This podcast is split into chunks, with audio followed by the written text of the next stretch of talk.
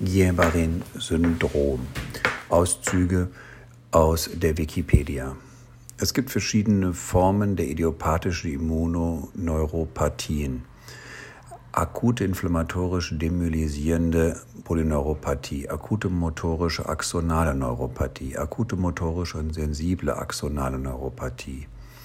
Die regionalen Varianten des GWS sind Miller-Fischer-Syndrom, Ophthalmoplegie mit GQ1b Autoantikörpern, MFS, GBS-Mischsyndrom, beidseitige Facialisparese oder Abduziensparese mit distalen Parästhesien, pharyngeale, brachiale, zervikale Variante des GBS, okulopharyngeale Schwäche, rein paraparetische Variante. Funktionale Varianten des GBS, akute Pan-Dysautonomie, rein sensorische GBS, rein motorisches GBS, rein ataktisches GBS. Subakute inflammatorische demyelisierende Polyradikuloneuropathie, chronisch inflammatorische demyelisierende Polyneuropathie, fokale motorische Neuropathie, chronisch-sensorische ataktische Neuropathie, chronisch relapsierende axonale Neuropathie. Das Guillain-Barré-Syndrom, auch Landry-Guillain-Barré-Strohl-Syndrom ist ein akut oder subakut auftretendes neurologisches Krankheitsbild, bei dem es zu entzündlichen Veränderungen des peripheren Nervensystems kommt. Betroffen sind vor allen Dingen die aus dem Rückenmark hervortretenden Nervenwurzeln und die dazugehörigen vorderen oder proximalen Nervenabschnitte. Die genaue Ursache ist nicht bekannt. In einigen Fällen werden vorausgegangene Infektionen und andere mutmaßliche Auslöser verantwortlich gemacht. Es können verschiedene Verläufe mit unterschiedlicher Länge auftreten. GBS kann sich von Stunden oder Tagen bis hin zu Monaten entwickeln. Typisch ist eine starke Eiweißvermehrung im Liquor. Zur medikamentösen Therapie werden Immunglobuline und Plasmapherese eingesetzt. Die Prognose des Guillain-Barré-Syndroms. Etwa ein Fünftel der Patienten behält Funktionsausfälle zurück. Die Sterblichkeit beträgt etwa 5% Das Guillain-Barré-Syndrom ist durch die Entwicklung einer muskulären Schwäche bis hin zu Lähmungen gekennzeichnet. Diese entwickeln sich typischerweise zuerst in den Beinen und breiten sich über den Rumpf und die Arme zum Kopf hin aus, sind als aufsteigende Symptome bzw. auf die Körperachse im aufrechten Stand. Dabei werden die zuerst betroffenen Muskeln in der Regel schwerer beeinträchtigt als die später befallenen. Üblicherweise sind die Muskeln symmetrisch geschwächt oder gelähmt. Lähmungen der Atem- und Schluckmuskulatur sind lebensbedrohlich und erfordern eine intensivmedizinische Therapie. Das Maß der Lähmungserscheinungen ist sehr variabel. Das heißt, das Spektrum reicht von kaum merkbaren Bewegungseinschränkungen bis hin zu schweren Lähmungen großer Teile des Körpers. Bis zu 25 Prozent der Patienten erleiden eine Atemlähmung und müssen zur Erhaltung des Lebens beatmet werden.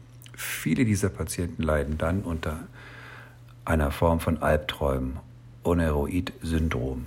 Neben motorischen Problemen treten auch regelmäßig sensible Reizerscheinungen auf. Sie sind meist von deutlich leichterer Ausprägung. Häufig wird begleitend auch von Schmerzen in der Muskulatur berichtet. Wesentlich ist auch die Beteiligung des vegetativen Nervensystems mit Über- oder Unteraktivität des Sympathikus und Parasympathikus. Möglicherweise auftretende Symptome sind schneller Anstieg oder Abfall des Blutdrucks, Tachy oder Bradykardie, vermehrtes Schwitzen, Blasen und Darmstörungen. Die Erkrankung entwickelt sich zumeist über Tage und dauert Wochen bis Monate mit langer Rekonvaleszenzphase. Bei einem Fünftel der Erkrankten bleibt, bleiben die Ausfälle bestehen, die Letalität beträgt 5%. Rezidive werden nur ganz selten beobachtet. Ein Prognosefaktor ist die Beatmungsabhängigkeit während der Akutphase. Bei Patienten, die in der Akutphase beatmet werden müssen, liegt die Letalität bei 5,5 Prozent in der Akutphase und bei 13,6 Prozent innerhalb einer Zeit von 52 Monaten. Es gibt mehrere Verlaufsformen des Guillain-Barré-Syndroms. Die häufigste klassische Form des Guillain-Barré-Syndroms wird auch als akute inflammatorische demyelinisierende Polyneuropathie früher auch seröse Polyneuritis bezeichnet. Typischerweise kommt es innerhalb von vier Wochen zu unterschiedlich stark ausgeprägten Lähmungen, zuerst der Bein, später auch der Armmuskulatur und zu meistens geringfügigen Sensibilitätsstörungen, mit denen die Erkrankung häufig auch beginnt. Es kann zu Lähmungen der von Hirnnerven versorgten Körperregionen und zu Störungen des vegetativen Nervensystems kommen. Letzteres kann zum Beispiel zu Herzrhythmusstörungen führen.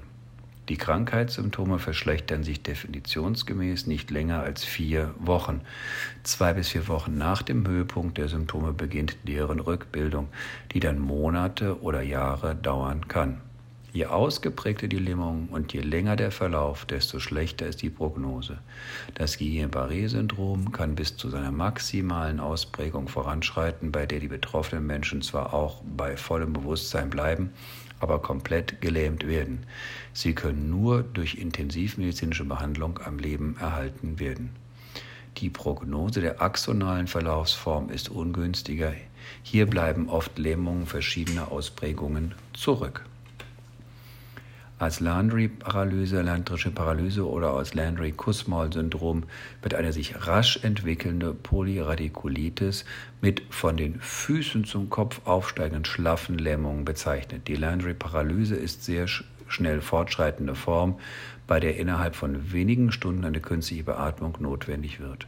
Das Miller-Fischer-Syndrom ist eine seltene Variante des GBS und ist gekennzeichnet durch Augenmuskellähmung, Areflexie und schwerere Ataxie.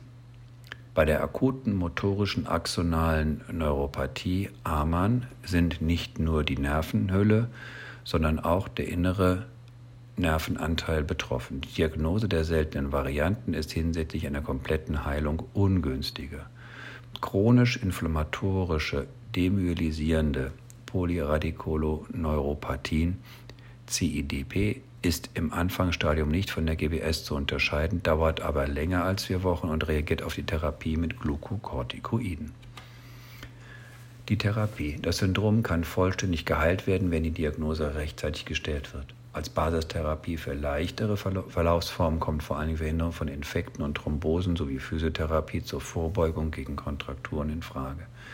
Bei akuten und schweren Fällen ist die Immuntherapie angezeigt. Dabei können entweder Immunglobuline verabreicht oder eine Plasmapherese angewendet werden. Die Therapie mit Immunglobulinen ist zwar kostspieliger, allerdings auch deutlich schonender und wird von weniger Nebenwirkungen begleitet. Die Plasmapherese stellte sich vor allen Dingen bei rasch fortschreitenden und lang dauernden Krankheitsverläufen als wirkungsvoll heraus.